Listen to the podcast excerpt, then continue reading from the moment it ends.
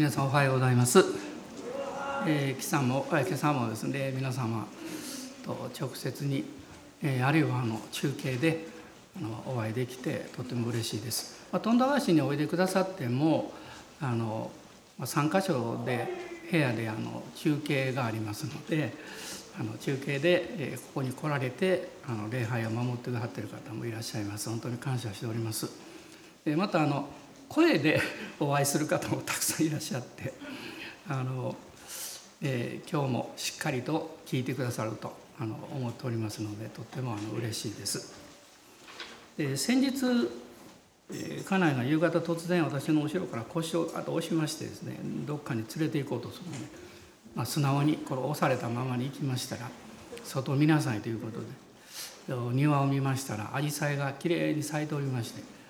あの青とかあの赤っぽいのとかですねあの咲いていましていやまあ時々見るんですけどあまり 熱心に見ないもので、まあ、改めてあの綺麗だなというふうにあの思いました。でアジサイっていうのはあのちょっと調べてみたんですけれどもあの本アジサイの原産地はあの日本なんだそうですね。原産の学アジサイをこの改良して、まあ、いろんなものが生まれてるらしいんですけど、まあ、梅雨の時期に、まあ、挿し木によって主にま繁殖させるようですけど、まあ、日本とかヨーロッパアメリカでもですね、まあ、観賞用に栽培されてるんだそうです。で特にあのヨーロッパであの編集改良されたあの西洋アジサイと呼ばれるものがあるんですね。まあ、主にこの時期、まあ、6月から7月日本ではまあ梅雨の時期にあの美しく花を咲かせるんですけども、まあ、白とか青とか紫とかあるいはあの赤色のですね、まあ、あれは学なんですねそれが大きく発達して、えー、そしてまあ装飾花というものを生み出しているわけです。でアジサイはあの土土壌のあの酸性度によって花の色が変わるんだそうですね。まあ、一般にあの酸性ならば青アルカリ性ならばこの赤になると言われてるんだそうです。で花の色がねよく変わるというところから、まあ、別名では、えー、七変化とかあるいはあの八千花というふうにも呼ばれてるんだそうですね。ちょっとあの花言葉を調べてみたんですけど家族とか団らんとか和気あいあいというのがあるんだそうですね。まあ、大体アジサイってこう固まってね咲いてますからね。ところがあのネガティブなのもあるんだそうです。移り気とか浮気とかですね。そんな意味もあるんだそうです。まあそんなことは別に信じなくていいですけども、まあそれはあのアジサイの花がいろいろ変化するというところから来てるんだろうと思います。で私は今朝あの、えー、起きましてですね。まあ、最初に浮かんだ一つの言葉というのはクリスチャン生活っていうのは霊的な世界旅行だなと思いました。皆さんそういうふうに考えたことあるでしょうか？霊的な世界旅行。霊的なこの体験の世界っていうのはさまざ、まなことがあるわけです、まあ、いろんな景色がそこで見えるんですね。出会いがあったり出来事があったりまたあの体感できるものっていうのもあるわけです。まあ、そういう意味ではある意味でこのアジサイのように変化していくあ根っこは一つなんだけども、まあ、そういう経験をしていくのが、まあ、霊的生活、まあ、クリスチャン生活なのかなと感じております。で今日は前回の続きもともと2つに分けるつもりじゃなかったんですけどあの時間的にそうなってしまいましたが心の中で少し不安がありまして今日本当に全部終われるかなっていうちょっとそういう不安もあるんですがそのつもりでお話をさせていただきたいと思っています。ヨハネによる福音書の今日は20章の19節からあの23節までを読ませていただきたいと思います。ヨハネ20章の19節から23節までです。その日すなわち週の初めの日の夕方弟子たちがいたところではユダヤ人を恐れて戸に鍵をかけられていた。するとイエスが来て彼らの真ん中に立ちこう言われた。平安があなた方にあるように。こう言ってイエスは手と脇腹を彼らに示された。弟子たちは主を見て喜んだ。イエスは再び彼らに言われた。平安があなた方にあるように。父が私を使わされたように私もあなた方を使わします。こう言ってから彼らに息を吹きかけて言われた。聖霊を受けなさい。あなた方が誰かの罪を許すならその人の罪は許されます。許さずに残すならそのまま残ります。聖霊を受けなさい、まあ、このテーマで今日もお話をさせていただきます、まあ、この中でイエス様があの弟子たちにこの復活の後で、まあ、3つのメッセージを残しておられることが分かります。一つは19節平安があなた方にあるように。2つ目は21節ですが私もあなた方を使わします。そして3つ目が息を吹きかけておっしゃったんですね。聖霊を受けなさい、まあ、前回このことについて少し詳しくお話しましたけれどもちょうどそれは私たちのもう人生のこの歩みをまあ雛形のように語っているようにも思えるんですね。平安がないと人の人生というのは不安不安定になりますね。そして平安があると私たちは少々きつくっても分からなくってもあの一生懸命前進できるんですね。またこの使わすっていうのは使命があるということです。一日一日の生活の中にも使命があります。目的があります。そしてそこには力が必要なんです。えー、普通その力というのはあの愛であったりあるいは大切な責任であったりあるいはこの特別なこの自分の心を動かしていくこの動機づけというのがあるわけです。まあ、世の中一般ではね欲望であったりねあの名声であったりそういうものが大きいかも分かりませんけれどもでもそういう動機づけというのはやっぱり貧しい動機づけだと思います。私たちの人生本当には幸せにはしないと思うんですね。でイエス様がこの聖霊を受けなさいと言われたこのことについて、まあ、背景とその理由とその目的についてお話をしますというふうに、まあ、お伝えしているんですけども、まあ、背景について少しあのもう一度あのお話したいと思うんですけどもイエス様が30歳で交渉外に入られてそしてま33歳半ぐらいで十字架につけられたわけです。でその間に4回の杉越の祭りというのがユダヤでは持たれたんです。で杉越の祭りというのは春なんですね。でこれはあの三大祭りの、まあ、一番こう重要な祭りこの杉越の祭りです。2つ目のあの祭りの三大祭りの中のね2つ目っていうのは七州の祭り、まあ、今私たちにとってはペンテコステにあたるわけです。そして3つ目がカリオの祭りなんですね。でイエス様はこの4回の交渉外の吸い越しの祭りの中でですねあの3回目だけは行かれなかったんですね。通常はエルサレムまで登っていくんですけども登られなかった。それはあのイエス様の命を狙ってる動きが非常に大きくなっていてまだイエス様はまだ十字架につけられる時ではないということを知っていらっしゃっただから、まあ、エルサレムには登らないでガリラへとかあの、まあ、エルサレムの近くまでですねの辺りで伝道をしていらっしゃったわけです。まあ、その時にあの5つのバンと2匹の魚のあの奇跡とか水の上を歩かれた奇跡とかご自分が神の御子であるというまあ神聖、まあ、神の性質ですね。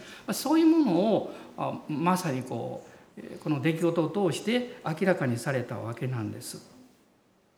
でところがですねまあ、水越の祭りっていうのは春にあるんですけれどもこの秋に、まあ、三大祭りの3つ目の大きなあの仮用の祭り仮用祭というのがあるわけです、まあ、10月頃なんです、まあ、それはもともとあのイスラエルのため40年荒野で生活をしてですね、まあ、仮用の生活をしたそこから神様が守って祝福してくださったということを表すあの大切な祭りなんですけども同時にこの時期10月というのは収穫祭でもあるんですねたくさん果物が取れる。まあ、そういうそのことを込めたお祭りの日でもあったわけです。その時にイエス様は仮用の祭りに登っていかれたんです。でカリオの祭りというのは安息日から始まって、えそしてあの安息日に終わる8日間なんですけどもその7日間がお祭りなんですね。で8日目というのは集会があって、えー、まああの犠牲がそこに神殿でまあ捧げられるこういう大事な時なんです。でその8日目のあの非常に重要な時に、まあ、ヨハネによる福音書7章の中を見ますとですねイエス様があのいきなりこう大きな声でですねおっしゃったと書かれています。誰でも乾いているなら私のもとに来なさいと。そしてその人の心の奥底から生ける水の川が流れ出るようになりますよとおっしゃったそれは信じる者が受けることになる御霊について言われたのであると書かれています。そのそれに続いてイエスがまだ栄光を受けておられなかったので御霊はまだ下っていなかったのである。ヨハネの7章の38節39節にそう書かれているんです。つまりヨハネという人はイエス様の生涯ですねずっとあのほぼ一緒にいた人なんですね一番長くあの最初から最後まで一緒にいた弟子はヨハネなんです。でその後もですねあのお母さんのマリアさんを引き取りましたからいろんなことをこう聞いてるわけなんですが彼はその中であのイエス様という方が神の御子キリストであるということをいかにこう皆さんにしてもらうかということ、まあ、そのことに焦点を当ててこの福音書を書きました。またあの3つの手紙を書き最終的にはあのえまあ、週末に関する黙示録というのをこう記したわけです。でこのヨハネはですねですからこういろんなこう流れを知ってるわけなんですね。でヨハネがこの福音書を書いた時というのはイエス様が約束された栄光を受けられて御霊がもう下っていたんです。で下っていて彼もその経験してるんです。でもイエス様のこの交渉外の歩みの中で実はこの3年目の時にはカリオの祭りでイエス様がこうおっしゃった。で御霊がまだ下っていなかったということを彼はあえてここで書いた時にこれはやがてもうすぐ起こるですね十字架による贖いその贖いによるこの完成ということのこの予言なんだということを彼は知っていたわけです。でそのことが起こりましたのはまあこれはだから4回目の水越の祭りの時にイエス様があの十字架につけられなさったんですからその祭りの終わりですね。そしてその後あのペンテコステ、まあ、復活の後40日イエス様がご自分を表しなさって、えー、このその後10日目ですね10日間ですね弟子たちがエルサレムで祈っていたわけですがでちょうどその50日目というのがまあ、7週の祭りなんですけどこのペンテコステ50日にあたるわけです。その時にこの「使徒の働き」の2章の32節33節を見るとこう書いてます。イエス様はあの天に上げられたそして神の右に神の右の座につかれたそして約束の精霊を注がれたこう書かれているんです。で約束の精霊というのはこの人の働きを書いたのはルカなんですけどもルカがルカによる福音書の最後24章の中で書いてるわけです。神様がやがて約束の御霊精霊をお使わしになるよということを書いてるんですね。まあ、それがこの時に起こったということをルカは記したわけです。でこのあの50節に、まあ、ペンテコステと私は言うんですけどもその時に聖霊を受けなさいとイエス様があのかつて弟子たちにおっしゃった、まあ、そのことがま実現したわけなんですけどもそのヨハネはですねなぜ聖霊を受けなさいとおっしゃったのかというその理由についても書いているわけです。まあ、それは最終的には20章の31節にあったんですけどもイエスの名によって命を得るためであるつまりイエス様を心から信じて聖霊様がうちに住んでくださって神の命を受けるその時に私たちはイエスが神の御子メシアであるということを告白できるようになるんですね。それが第一コリントの12章の3節の御言葉によっても明かしされています。コリント人への第一の手紙12章の3節です。ですからあなた方に次のことを教えておきます。神の御霊によって語る者は誰もイエスは呪われよということはなくまた精霊によるのでなければ誰もイエスは主ですということはできません。精霊によらなければ誰もイエス様を心から信じきって私はキリストによって罪許され神のことされたんだということを告白できるようにはならないというわけです。まあ私たちはもちろんあのある程度洗脳したりですね 教え込んでそういうふうに言わせることはできるかも分かりませんがでも心の深いところではそれに賛同していないわけです。実はこの霊的な経験とか霊的な歩みの中で一番大事なことはですね神の御言葉と精霊によってあなたが体験していることをあなたの霊が同意するということなんです。あなたの霊があなたの心が同意する前にあなたの霊が同意する。その霊が同意したことをあなたの心はまあちょっと後で同意するんです。時間がちょっとかかります。なぜかというと心の領域というのはあの感情とか知性がありますので考えたりそれでいいのかなと思ったりするわけです。でもこの心の同意の前に実は私の霊の同意というのがあるんです。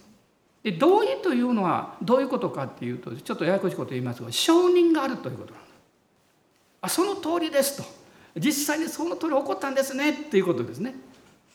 その承認があって同意するわけです。でその、え承認の部分は何かというとイエス様の十字架の死と葬りと復活なんですよ。だから第一コリントを今開いてますけどこの15章を見ますと、え15章の1節から、えずっと3節4節まあ、5節です、まあ、6節ぐらいまでですね。使徒パウロはイエス様があのイエス様のこの復活のことを語るんですがその前にこの3節私があなた方に最も大切なこととして伝えたのは私も受けたことであって次のことです。キリストは聖書に書いてある通りに、ね、この聖書って何なんですか？新約聖書はまだできてないの？旧約聖書です。旧約聖書にちゃんと予言があり書いているんですよとパウロは言うんです。彼も実際イエス様を信じた後でアラビアに3年間ですね行ったと書いてるんです。何をしてたか全く書かれていないんです。でも分かることは彼は旧約聖書に精通してました。当時の最高のねガマリエルというあの学者のあの門下生でしたし彼頭のいい人物です。おそらくその3年の間はですね旧約聖書に書かれていることと自分があの一瞬なんですけどもあのクリスチャンを迫害するためにダマスコにやってきて光を受けて倒れて目が見えなくなってですねあごめんなさい 大変な状況になったんですけどその出来事の中で外側は光を見たあるいは目が見えなくなっちゃった、ね、あのあるいは体に何かすごい体験したと思いますよ感覚的に。でも彼は賢い人です。その体験が自分の中に多くのことを彼は、えっと、開いたというか理解させたと思うんです。そのことと旧約聖書の御言葉を彼は照らし合わせていたはずなんです。実は私たちもこのクリスチャン生活、まあ、霊的生活と表現するんですけども、まあ、私はあの進学校行っても必ず学生の皆さんに言うんですどんなに素晴らしい体験をしようそのままではダメですよ苦しい体験をしようが嬉しい体験しようが同じなんです大事なことはその体験したことを神の御言葉によって確認すること。それは聖書の御言葉とすればどこにそれが書かれているのか。もちろんその通りということではないんですけどもあこの御言葉がこういうことを教えてるんだということをあなたがしっかりと確認することです。できればそこに印をつけておいたらいいです。何月何日こういうことを経験したとかね。なぜかっていうと体験というのはまあ色あせていくんです。であるいはその感覚も衰えていきます。しかし御言葉は常しえに変わることがないんです。アーメン。この御言葉が精霊によってあなたのうちに与えられている時に実は私たちがその御言葉のある程度の体験をしますと、えー、私の霊の中に単なる御言葉そのものだけじゃなくってこの御言葉がある程度自分の中に、消化されてあの受肉化されてこの御言葉を思い出すとあの体験を思い出すなというふうに結びついて私たちの心の中に記憶として残るんです。でそれがですね精霊の働きに触れられるたんびに思い起こすわけです。まあ皆さんもあの今この礼拝の最中も聖霊様があなたの心に働きかけておられるしあなたの霊にも働きかけておられるからいろんなことを思い出してるはずです。で思い出そうとしてるわけじゃなくて浮かんでくる、ね、これは精霊の働きなんです。でも聖霊様はそのことを通して何をおっしゃってるんでしょうあなたの救い主はイエス・キリストですよそしてイエスは主ですよということを私たちの魂に語りかけてるんです。あるあの時、まあ、北陸のある集会をしました。で集会の後で、まあ、僕先生が一人の青年の、え姉妹を連れてこられまして、まあ、そこにおられたんですけど私のとこ連れてこられて「先生祈ってあげてください」と言いました。で彼女はなかなかあのイエス様を信じる信仰告白が、まあ、できないんですと。でそれで私がですねあの少しお話をしたんです。でこういうふうに聞いたんです。あなたはもう心の深いところでねイエス様を信じているでしょうと言いました。彼女はこううなずいていました。でもそれを口で告白するするのが難しいというのはあなたの中に引っかかってる何かがあるんですね。それ何なんですかと言いました。彼女は心を開いて言いました実は彼女はその近くの地域のある、まあ、お寺のですねあのご住職のお嬢さんだったんです結構有名なところなんですねで彼女はこう言いました私の心の中ではもうイエス様を受け入れてるんだけどそれを告白するということは私は自分の親に対して申し訳ないと思うし自分が育ってきたねやっぱりお父様がそういうお仕事をなさったその結果自分も今まで大きくなってきたわけだからその自分の人生に対するこう恩を裏切るんじゃないかと。でそういう気持ちなんですということをおっしゃったんです。で私はこう言いました。その通りですよと。あなたはご両親に感謝しなきゃいけないし今まであなたが育ってきたこの受けてきた恩恵を決して忘れてはいけない。でもあなたの魂の最終的な問題に関してはどんなに恩を受けようがどんなに愛情があろうがそれだけによって縛られてはいけないんですよと言いました。そしてあなたが今日その願いをもう持っておられるから私と一緒にイエス様を告白して祈った時に内側にね平安来ますから心配しなくても大丈夫ですよという話をしました。そして彼女はそこでイエス様を信仰告白したんですね。一緒に乗ったんですね。であの平安の、えー、お顔でお帰りになったんです。皆さん私たちはさまざまな理由で信じたいあるいは信じてはいるんだけれどもそれを告白することが難しいというね環境はあると思うんです。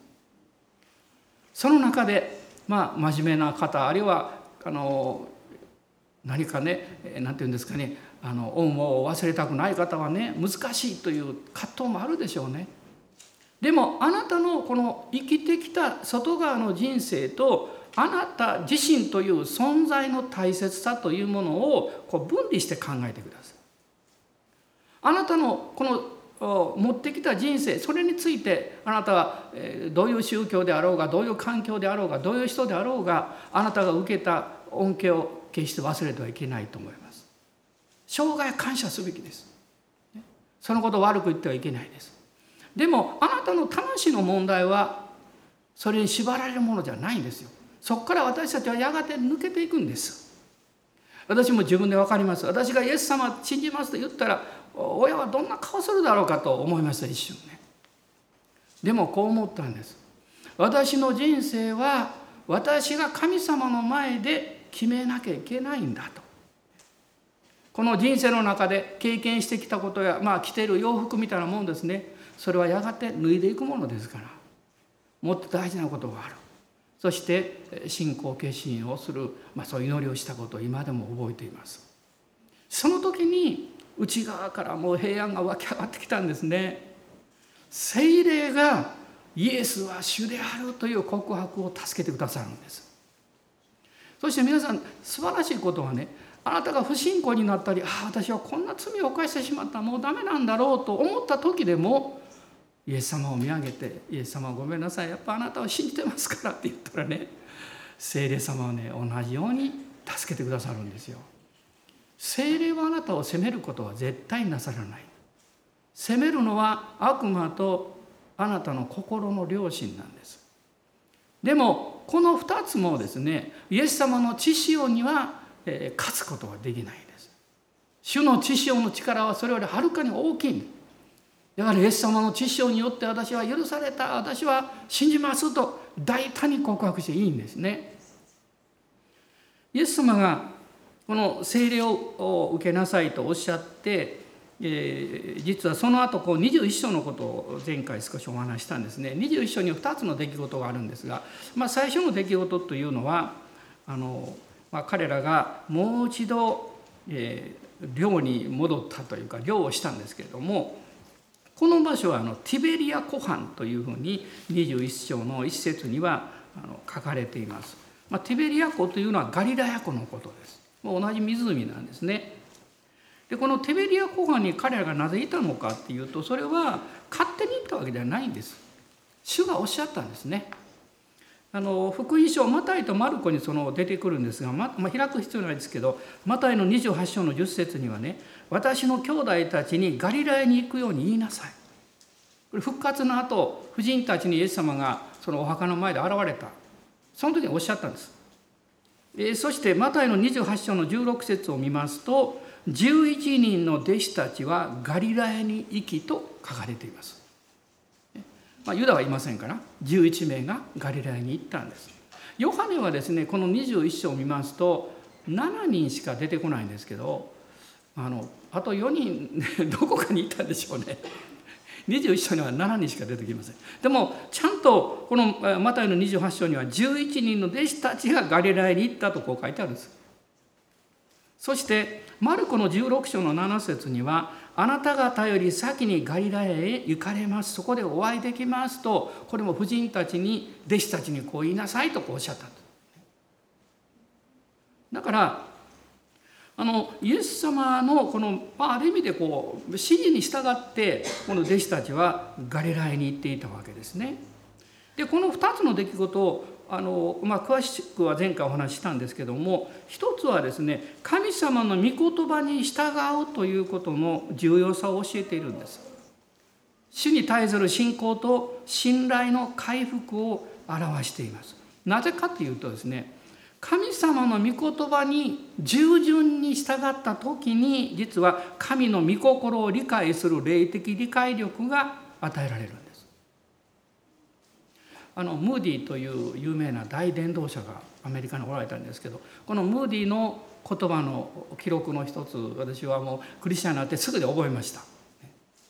それはね従順こそ最高の聖書のコメンタリーであると彼は言いました。コメンタリーとは仲介書のことです。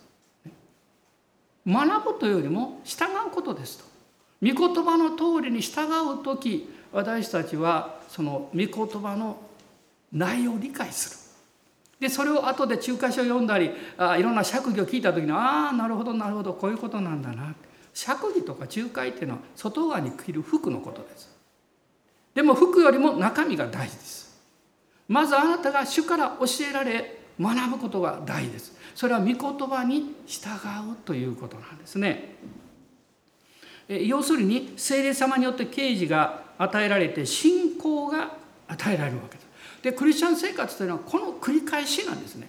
ずっとあのクリスチャン生活の歩みの中でこれがもうある意味で毎日毎日毎週毎週このなされていきます。なぜかっていうとキリストを知るというのは一回で全部分かるわけじゃないんですよ。少しずつ少しずつ分かっていくんですね。あの雨の日になると、え、窓ガラスが曇るわけですね。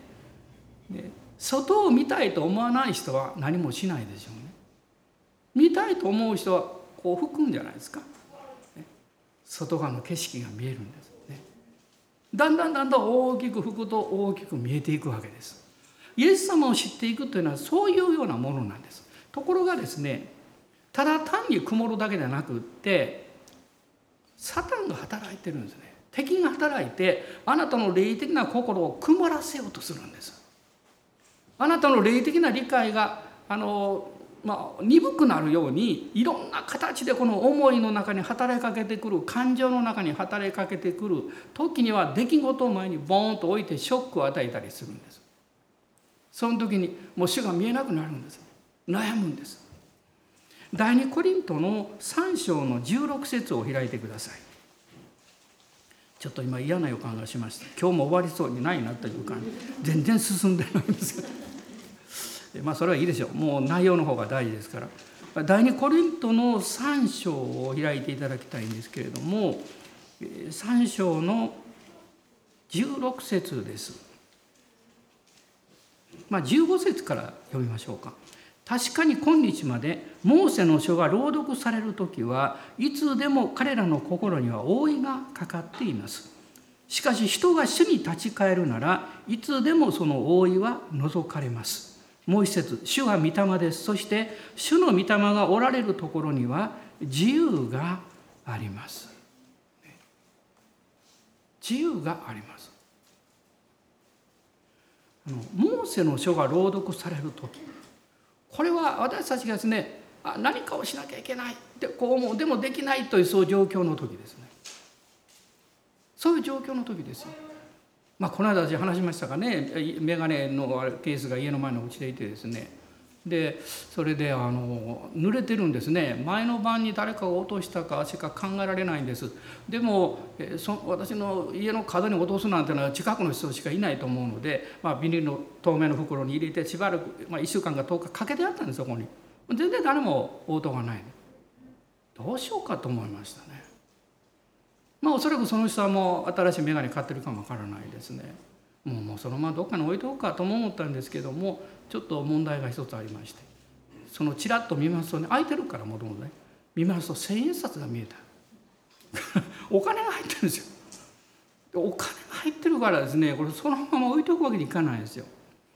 であのもうすぐには行けなかったんですけども警察にまた行ってこういろいろ手続きをするのもねちょっと面倒だしね 時間もないしとか思いながら。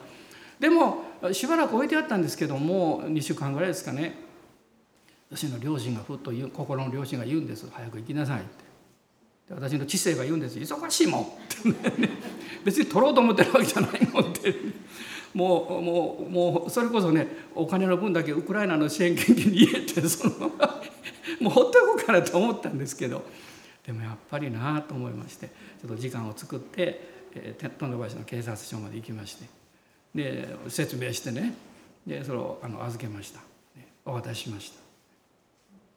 その時何が起こったんでしょうすっごい心の中が平安が来ました。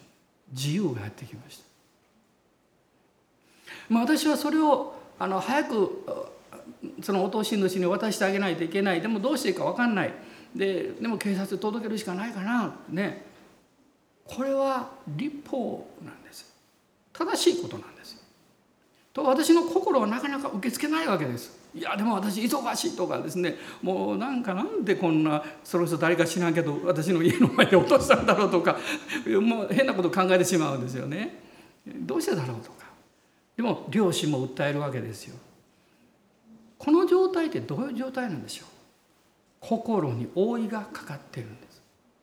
やるべきことは分かってるけれども喜びがないんです。でもその通り実行した時に覆いが取り除かれたんです。ああよかったって。まあ落とし主が現れるかどうか分からないけどでも私は良いことをした。主に喜ばれることをやった。自由学あるわけですなんか嬉しいですよ。お土産でも買って帰ろうかなと思うぐらいですね。買いませんでしたけども。でもそのぐらいの気持ちになりますね。皆さん私たちの生活にはまあさまざまな形でこのモーセの書が朗読されるんです。そしてその途端に心に覆いがかかるんです。朗読されたために覆いがかかるんです。でもそれをあの両親もまた訴えるわけです。あなたが決断して ね、悔い改めたり、えー、あるいは行動を起こしたり何かしない限りはその覆いはなくならないんですよ。でもあなたがそうした時に自由が来る。それは人が主に立ち返るならと書いてます。主に従ったからです。立法に従ったんじゃないですよ。主に従ったんです。すると立法の覆いが取り除かれるんですね。そこはそれはですねこの自由っていうのは何かというとこれは信仰の霊が解放されたということなんです。詩篇の116編の9節10節を見ますとこう書いています「私は信じています。誠に私は語ります」と書かれています。前の訳はね私は大いに悩んだと言った時になお信じたと書かれていたんです。私はそれよくわかるんです。心は悩むんです。思いは鈍るんです。私の両親は訴えるんだけど行動を起こす力がないんです。でもその通り主を見上げて従おうとした時に内側にあった信仰が解放されるんです。これが信仰の霊です、皆さん今朝もいらっしゃるんじゃないですか。今日この礼拝に行こうかどうしようかね。迷ってでも決心して来られた方いるでしょう。あるいは今日中継にきちんと参加しようかどうしようか迷ったけども決心した人。あるいは後でこのポッドキャストでこのメッセージ聞こうかどうか思ってたんだけど聞こうってこうスイッチ入れたって。ね。その時にパーッとお湯が取り除かれるんです自由が来るんですよ。かったって。来てよかった見てよかったで聞いてよかったってこうなるんですよね。御言葉は単にあなたに情報を与えるものではないんです。あなたの生活に命を与えるんです。命をよみがえらせるんです。これが神の御言葉の素晴らしさなんです。そしてその結果私は語りますとこうなるんです。イエス様は感謝します。ハレルヤねこう語るわけですね。実はもう一つのこの21章の15節以降のこのペテロにイエス様が語りかけられた問いかけこれは弟子たち全部に対してもそうだと申し上げたんですけども彼らの心は失望していました。もう落ち込んでいたんです。でもイエス様が「あなた私を愛しますか?」っていう3度の問いかけこれは弟子たちも聞いてるんですよ。弟子たちも同じようにペテロさんと同じように「主を愛します」イエス様あなたを愛してることはもうご存知でしょうって本当は愛してるんだけど愛してるように行動できなかっただけなんだということを知っておられるでしょうって。私たちにはそういう経験があるんです。信じているけど信じないような行動をとってしまう。あるいはそうするしか道がないように考えてしまう。そして自分でそう決めてしまう。今日私は皆さんに申し上げたいんです。私もそういう経験しょっちゅうするから言うんです。そういう時でもあなたは自分を責める必要は全くありません。責める必要は全くありません。ハレルヤです。その後ででもやっぱり主よあなたを信じますってね。あなたのその小さな信仰告白はあなたを前以上に元気にしてくれます。力を与えてくれます。あなたがマラソンをしてね、まあ、別に競争してるわけじゃなくてですよ。長距離を走って疲れたからって歩いて誰に責められる必要があるんですか？あるとしたらあなたが考えた目標にちょっと、まあ、あの時間が遅れるかないうぐらいでしょう、ね、誰も責める者はいませんよ。むしろ私たちは主によって励まされて力を受けて歩むべきだと思います。この失望の思いから解放された時にもう一つのことを経験するんです。それは御霊の思いがあるということに気が付くということ。これはローマ人の手紙の8章に書かれております。え8章ですね。7 6節読みたいと思いますが肉の思いは死ですが御霊の思いは命と平安です。肉の思いは死と書いてます。これ死っていうのはどういう意味でしょうか？死んでしまうという意味なんでしょうか？そうじゃないですね。あなたが一瞬フリーズするということ動かなくなるということです。その自分がこうよしと思うことをやろうとするんだけどその行動を起こせない状態になるということですこれが死の状態なんです願っている善を持っているのにする力がない途端に力を失ってしまう状態なんですね。ところが御霊の思いは命と平安ですと書かれています。御霊はある意味でフリーズして動けなくなったあなたに命と平安をくださって慌てなくていいよ。ゆっくりでいいよ。遅れても構わないよ。私たちを励ましてくださいます。あなたには大切なことができるでしょう。それが8章の15節なんです。あなた方は人を再び恐怖に陥れる。あなたの歩みをこのフリーズさせるそういう奴隷の例ではない。ことする御霊を受けたのですと書いてるんです。ことする御霊です。この御霊によって私たちは「アバ父」と叫びます「アバ父」と叫びます。皆さん一つの大事なヒントを差し上げます。あなたが失敗したなと思った時あるいは予期せぬことが起こってどうしたらいいかなと悩んだ時決して立ち止まらないでください。一瞬立ち止まるでしょうけど勇気を振るって一歩を踏み出してください。そしてこう言ってください「ハレルヤ」「アバ父」「天のお父様」「イエス様」こう私たちが告白した瞬間になぜそれが起こったのかそれが起こる必要がなぜあったのかあるいはそれがどういう結果をもたらしたのもたらそうとしているのかという信仰がやってきます。その状態に私たちが踏み出さないとその信仰は来ないんです。あの KBI のですねあの今あのアウトリーチというのが海外アウトリーチというのがありましてこれ3年生の卒業間際かな。大体海外に行くんですけど。第1回目は私が引率したんですあのタイに行きました。その時たくさんのことを経験したんですけどもあのまず最初に経験したことはもうとにかく暑かったんですね。もう体もくたくたでですね。そしてあのえっ、と、えー、ちょっと田舎の方ねあのソンクラっていうものすごい南マレーシアの境目のようなところ。そこにこう電車でこう行く予定になってたんだ。でそれで私が駅に行きましてみんな暑いなでなんかベンチに座ってたんですけど。で私がそのチケチケットをこう確認してですね。そしてあのふっと思ったのこの私たちのチケットってこれ冷房ついてるのかなと思ってですね。分からなかったから。ね。それであの聞きに行ったんです。一人で。で言葉通じないんですよ。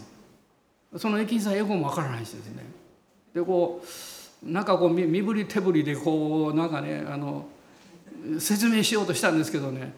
皆さんどう説明します？クーラーついてるって。なかなか難しいですよね。でもその駅員さん何か分かったんでしょうけども私に一生懸命おっしゃってるんです。私もそれをどう何を言おうとしてるのかねこう聞いてたらですね見て聞いてるとか見ていたら言ってることはねあなた方の乗るあの車両には冷房はありませんということらしかった。で私はですねそういうことかなと思ったのでちょっとお金出してですねあの追加料金を払うから車両を変えてくださいって言ったの。なるほど説明したのに分かったか分からないか分かんないけどその人は「ダメだダメだダメだ」って言うまあ後で分かったのはもうすでに満車だったでもその時は分からないからこちら一生懸命説明するんですけどそうならない。もうイライラしてきてですね。もう思わずですねちゃんとお金持ってるし出そうと思ってるのにどうして書いてくれないんだみたいな気持ちですよ。こんなことは言いませんけどね。気持ち気持ち心の中イライライライラするわけですよ。でもまあダメだなって諦めて。でそこからまあみんなあのホームのプラットフォームの暑いとこ座ってるんですよ。で私がそこを歩いて行った時にですね主がおっしゃったんです。あなたは何をしに来たのか。快適な生活をするためにここへ来たのか。それとも福音を伝えるために来たのか。もし福音を伝えたいと思って来たのであればどんな環境であれどういう状況であれあなたのとってる態度は間違ってる。私はすぐにそう思いました。あそうだ。悔い改めた。すぐ。神様ごめんなさい、そしてねそう悔い改めてこう歩きながらですよ。悔い改めてこう足を踏み出した途端に喜びがうわーっと湧き上がってきた。ものすごい喜びが湧き上がってきた。そしてもう一度信仰が来たんです。これはまだあのアウトリーチの初期の時だったんですけどこれから神が素晴らしいことをしてくださる。私たちのチームを用いて素晴らしい奇跡をしてくださる。その信仰がやってきたんです。何が起こるか分からないんだけど。喜びが湧き上がって。そしてみんなが疲れて座ってるとこ向かって行ってね。私今でも覚えていますよ。みんな喜んでください。私たちが乗る車両にはエアコンはありません。って言ったんです。みんな一生変な顔してましたけど。でも神様は素晴らしいことをしてくださる。そう主がおっしゃったよと言いました。その通りのことが起こりました。その後の最初の集会で癒しが起こりました。その次から癒しが起こったということで行くた行く先々の集会にいろんな人が集まってきました。神様はどうしてそういう経験を私たちというよりも私に通されたんでしょう。私がリーダーだから。私が先頭を歩いてるから。そしてこう教えてくれたんです。あなたが信仰の霊に満たされたらあなたと共にいるチームメンバーはみんな信仰の霊に満たされるよ。あなたが不信仰の霊に満たされたら信仰のあるチームメンバーまで不信仰になるよ。まるであの、えー、40日偵察に行ってヨシュアとカレブがね行こうって言ったのにあとの10人が「ダメだ大変なとこ行くぞ」って言ったためにイスラエルの民が不信仰になったようにそういうこと起こるんだよということでした。皆さん今週は信仰によって歩むんでしょうか？そうですよね。私は宣言しましょう。不信仰によっては歩みません。なぜなら主が共におられるから。そしてアバ父子とする御霊が共におられるから。やっぱり3つ目話す時間なくなりました。目的については次回お会いした時になんで あの次の時にお話をしたいと思います。皆さん立ち上がりましょう。今日も私たちはこの霊的な覆いが覆ってるならばそこから自由にしていただきたいと思います。そして主を賛美したいと思います。主を褒めたたえたいと思います。ハレルヤ感謝します。今しばらく一緒に主をあがめましょう。ご自由にどうぞお祈りください。アーメン感謝します。アーメン。あなたの心の何か深いところに信じきれない信頼しきれない。それは多分今のあなたの状態。難しいこととかあるいはまだ、まあ、しんどいなと思うこととかそういうこの気持ちや思いに圧倒されてるんだと思います。でもまず第一あなたは責めてはいけません。主はあなたを許してくださっています。第二に主はあなたを愛していらっしゃいます。そして三つ目に精霊があなたの内側でおっしゃっています。愛する私の息子娘を信じなさい。共に主を崇めなさい。アーメン。感謝します。アーメン。アーメン。ハレルヤ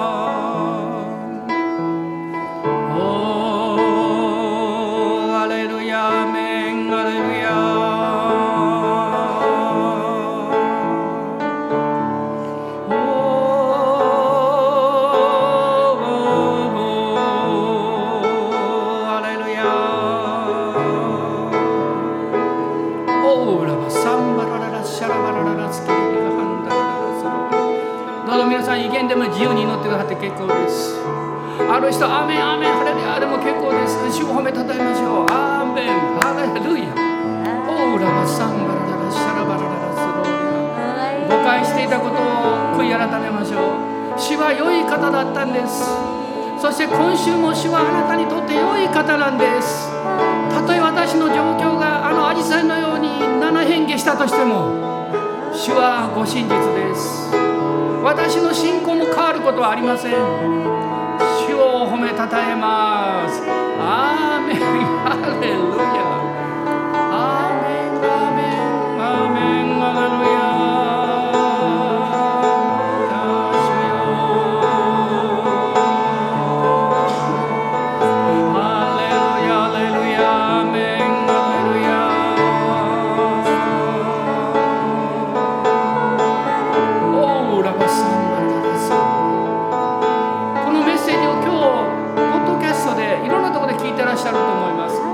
は電車の中である方は散歩しながらある方は家庭である方は疲れ切って横になって聞いておられるでしょう。ある方は今寝る前に聞いておられるでしょう。安眠しますように祈ってます。アーメン。主があなたの霊に力をくださってあなたの魂が霊から溢れてくるを御言葉に従う決心ができますように。そのように信じる決意ができますように。あなたを押し出されます。ハレルヤ主は良い方ですから。あなたにいつも光をくださり温かい愛をくださる方ですから。アーメン。感謝。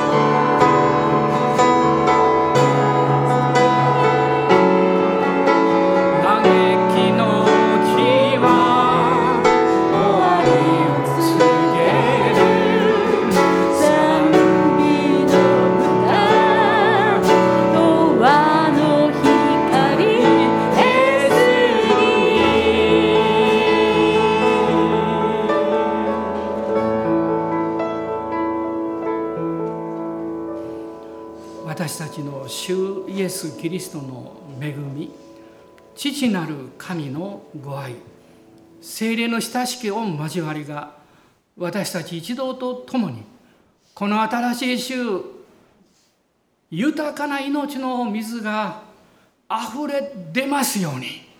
アーメン